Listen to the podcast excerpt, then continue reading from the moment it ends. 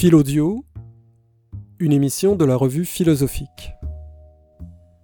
Aujourd'hui, nous recevons Sophie-Jeanne Arien, auteure d'un livre aux Presse universitaire de France paru en 2014 intitulé L'inquiétude de la pensée, l'herméneutique de la vie du jeune Heidegger, et responsable d'un dossier de la revue philosophique sur Paul Ricoeur, paru en 2014, pour le centenaire donc de Paul Ricoeur 1913-2013. Sophie Janarien, merci d'avoir accepté notre invitation. Merci Christian. Alors, euh, Sophie Janarien, j'aimerais que vous nous parliez un peu de votre formation, ce qui vous a conduit à, la rédaction de ce livre, et, ainsi que les lignes directrices de votre travail.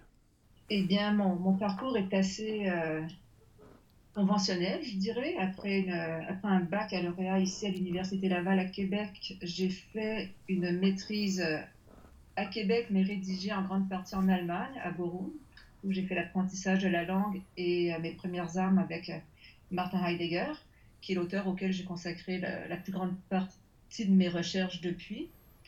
mes études doctorales ont été faites à Paris à l'université euh, de la Sorbonne. Euh, je dirais que la simple, la seule chose un peu euh, particulière du parcours, c'est que j'ai essayé de, faire un peu comme les philosophes médiévaux, c'est-à-dire que je me suis, déplacée. Alors, notamment quand j'étais en France, j'ai aussi passé des mois de recherche en Allemagne, mais aussi une année de recherche et de, travail à Oxford, en Angleterre et, euh, même euh, une session aux États-Unis au, tout début de mon parcours, en fait, euh, avant même le baccalauréat. Et vous êtes professeur à l'Université Laval depuis Je suis depuis 2005 professeur à l'Université Laval. Et avant que nous entrions dans le vif du sujet, c'est-à-dire la philosophie de Heidegger, et en particulier du jeune Heidegger, peut-être quelques mots sur votre travail sur Paul Ricoeur. Qu'est-ce qui vous a conduit à vouloir diriger un dossier sur cet auteur? Euh, en fait, cette question se traiterait peut-être mieux après que nous ayons parlé de Heidegger, parce que Ricoeur est un peu pour moi l'antidote à la pensée heideggerienne. D'accord, et bien dans ce cas-là, euh, il n'y a absolument aucun problème. Nous pourrions donc euh, tout de suite parler de la pensée d'Heidegger, puisque de toute façon, si mes souvenirs sont bons, de toute façon, si mes souvenirs sont bons, votre livre est une version réécrite de votre thèse de doctorat. Tout à fait. Tout à fait. Euh, donc, pour résumer le, propos et l'enjeu de ce livre, euh, il a été conduit par deux fils directeurs. Tout d'abord, euh, un parti pris en histoire de la philosophie concernant l'œuvre d'Heidegger, et puis ensuite une décision herméneutique plus proprement philosophique à l'égard des textes d'Heidegger lui-même. Alors, pour ce qui est de la décision historique, j'ai décidé de restreindre le corpus de mon analyse au texte euh, du jeune Heidegger, donc les textes avant et traitant, et plus précisément les textes de 1919 à 1923, en précisant d'emblée que je ne considérerais pas ce corpus de façon, euh, comment dire, du point de vue rétrospectif de et traitant, rédigé en 1927, qui est l'œuvre maîtresse de Heidegger. Donc l'idée était de prendre le corpus, euh, le corpus initial du jeune Heidegger sans le ramener à ce qu'il devint euh, en 1927 et fit connaître Heidegger euh, donc ultérieurement. Oui, sans, autrement dit, sans, sans vouloir projeter les thèses d'être étant sur la philosophie du jeune Heidegger, c'est bien ça? Il s'agissait de voir qu'est-ce qui s'y passait déjà d'original et qui permettait d'y trouver à l'œuvre une philosophie une philosophie intéressante, mais qui n'était pas une ontologie. En mhm. sachant que Être étant se consacre à la pensée de l'être, et c'est sous ce thème que la pensée d'Heidegger a été connue. Et qui n'est pas non plus, euh, parce qu'on pourrait croire que le jeune Heidegger à cette époque est proche de Husserl.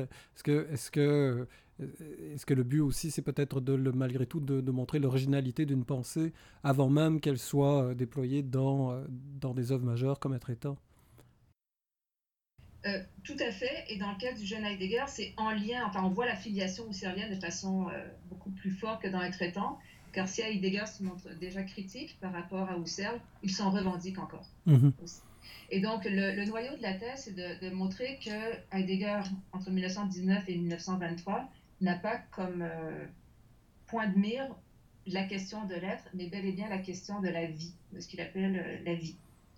Et cette question de la vie, qui est la question de notre ancrage factitiel, donc concret, dans les choses, dans l'histoire, dans la signification, c'est ce qu'il essaie de décrypter sans, euh, sans recours à un horizon transcendantal, fut-il euh, ontologique, sans recours à une stratégie de la fondation, encore qu'il s'agisse d'une pensée qui cherche un degré d'originalité, donc euh, d'originalité au sens où il cherche l'endroit où le concept, hein, le concept, la dimension théorique elle-même est ancrée, et cet ancrage du théorique, il le trouve dans une dimension pré-théorique, concrète, factitielle, vécue.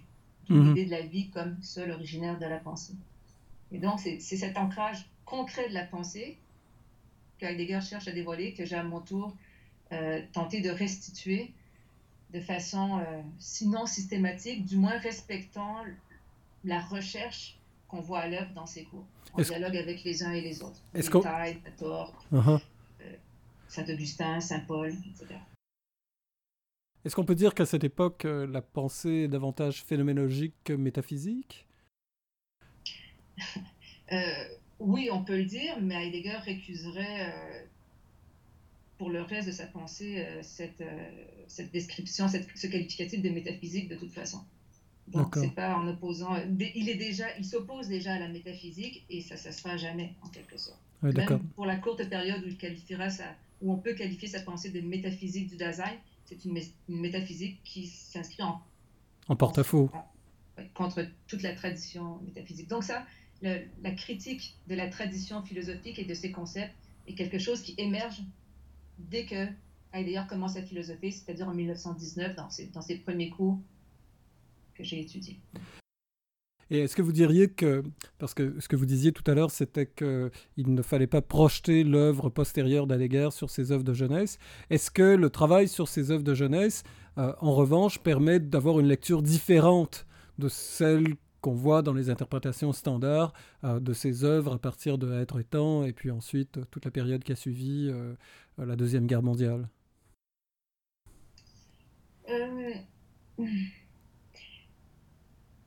Je, dirais plutôt qu'elle permet de mettre en lumière des fils directeurs qui, qui sont transversaux dans toute l'œuvre mhm. et qui ne sont pas forcément ceux qu'on pense. Par exemple, alors si on, si on met de côté la question de l'être, Hein, sans, jamais nier que cette question de l'être a émergé de la question de la vie. Là n'est pas la question, mais si on le met de côté, si on, fait une parenthèse sur cette thématique, on voit que le souci que Heidegger déploie pour penser, pour développer un discours, un langage, un idiome philosophique qui soit à la hauteur de l'objet qu'il cherche à penser, ici la vie factitielle, euh, cet effort-là de cohérence entre son discours et son objet, c'est un, c'est un, c'est une, il va, il va s'y astreindre jusqu'à la fin. Mm-hmm. Que ce soit traitant par rapport à la thématique de l'être, que ce soit dans les Beiträge ou philosophie, sur philosophie euh, avec la problématique de l'Ereignis, il va toujours, et, et même au-delà, il va toujours essayer de garder une forme de performativité à son discours. Une performativité, donc ce qui se dit, la façon dont, dont cela se dit, doit faire voir dans l'écriture philosophique elle-même ce dont il est mm-hmm. question. Mm-hmm. Ça, ça apparaît dès 1919 jusqu'à la toute Et pourquoi 1919 1919 correspond euh, au tout premier cours qu'Heidegger ait donné euh, à, Freiburg en tant que, maître de conférence, disons. C'est là où, où, il s'affirme comme philosophe. D'accord.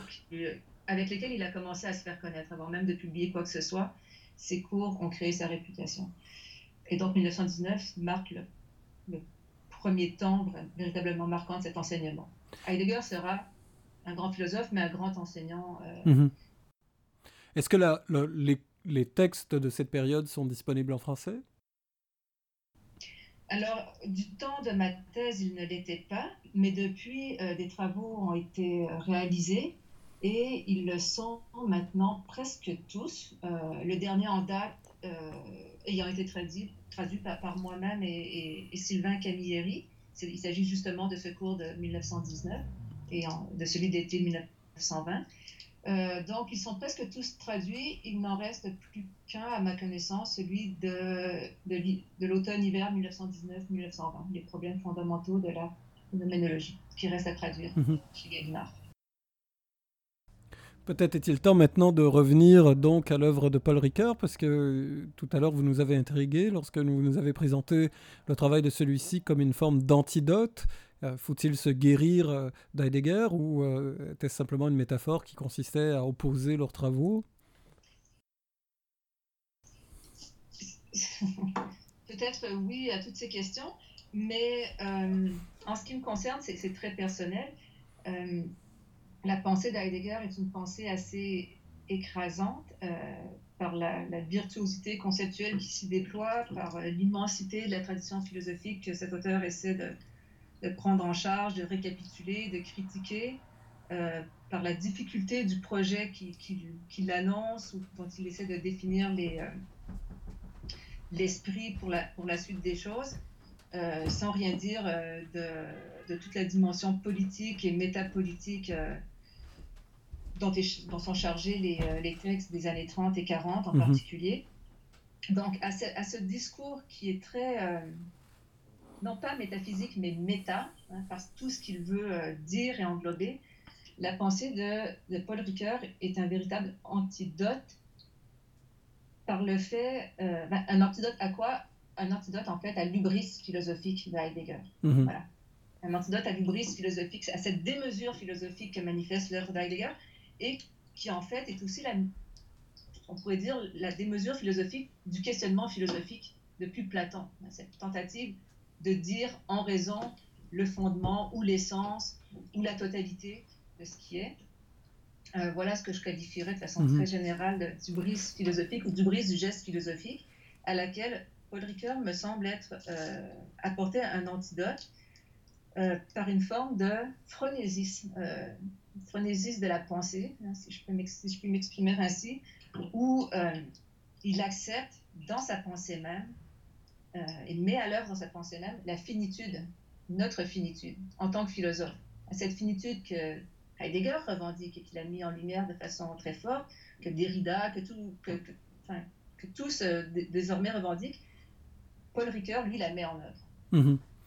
Sa, philosophie est une philosophie modeste, où il accepte qu'il n'est pas le seul, qu'il ne peut pas récapituler l'ensemble des concepts, qu'il doit faire affaire avec d'autres philosophes qui ont compris des choses que lui ne comprend pas, et que c'est en faisant parler tous ces gens et en s'y dirigeant hein, avec, un, avec une délibération euh, dans l'ordre de la pensée qu'il arrivera peut-être à soumettre pour un temps ce qui est le plus vrai, mais avec une conception du vrai qui accepte que euh, une, conception fragile du vrai qu'il conçoit comme attestation et donc comme témoignage. Et un, un, faux témoignage ou un mauvais témoignage, il y a toujours cette possibilité qu'un meilleur témoignage advienne et vienne contre, contrecarrer le, le, précédent. Donc, Ricoeur avance hein, en philosophie avec cette modestie qui me semble être euh, nécessaire. Voilà et, qui pourtant, euh, euh, ces remarques sont, étonnantes, puisque bon, pour qui connaît l'œuvre de Ricoeur, c'est une œuvre immense, c'est une œuvre qui touche différents domaines de pensée, que ce soit la psychanalyse, que ce soit la philosophie du langage, la philosophie politique. Ricoeur a touché d'importants domaines, mais vous semblez dire qu'en fait, ce n'est pas tellement une question de, répertoire des thèmes abordés, que de méthodes ou plutôt de types d'investigation euh, qui font en sorte qu'on peut opposer d'une certaine manière son travail à la pensée d'autres auteurs, euh, euh, appelons-les systématiques comme Heidegger ou, d'autres. Oui, enfin, ce qui m'intéresse moi chez Ricoeur et qui fait que j'y reconnais, que je lui reconnais un certain génie, c'est sa façon de pratiquer la philosophie. Mhm. C'est déjà ce qui m'intéressait chez, Heidegger, cette façon de, des façons de, pratiquer la philosophie et la façon dont ça engage le philosophe dans sa réflexion. Donc la, façon Ricoeur de pratiquer la philosophie ne me semble pas anodine et c'est justement ce qui lui permet d'aborder autant de domaines que ceux que vous avez cités. Euh, là aussi, on peut, on peut le poser à Heidegger et à d'autres, dans la mesure où Ricoeur avait, un peu comme Husserl, avait une grande sensibilité pour la positivité des savoirs. Plutôt, contrairement à Heidegger qui les a balayés du revers de la main au nom d'une pensée plus originaire, par exemple, Ricoeur reconnaît que les diverses sciences positives, en sciences humaines notamment, ont quelque chose à apporter que le discours philosophique doit intégrer. Donc, euh, bien sûr, son répertoire est immense, mais le geste philosophique par lequel il les aborde est totalement différent que celui de que celui d'autres philosophes qui tendent à récapituler ou à vouloir ramener à un fondement ou à un horizon transcendantal ou à un discours plus originaire ou à un terme plus originaire, plus celui de la différence avec un A, l'ensemble de la pensée, le lieu d'émergence de la pensée. Mmh. Et euh, euh, ce sont deux auteurs sur lesquels vous avez euh, longtemps travaillé. Est-ce que ce sont toujours des auteurs qui sont essentiels à votre travail? Quels sont vos thèmes et vos, le, répertoire? Est-ce que vous situez votre travail actuel toujours dans une perspective historique? Quels sont vos, vos, projets en fonction de, de, ce que vous faites maintenant ou de ce que vous avez l'intention de faire au cours des prochaines années?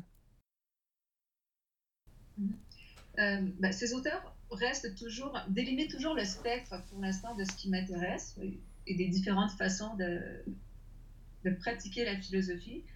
Euh, alors, pour autant, ils n'épuisent pas le, champ de mes intérêts, et donc, euh, que ce soit Foucault ou Searle euh, ou Derrida ou Lévinas, je trouve à me nourrir ailleurs.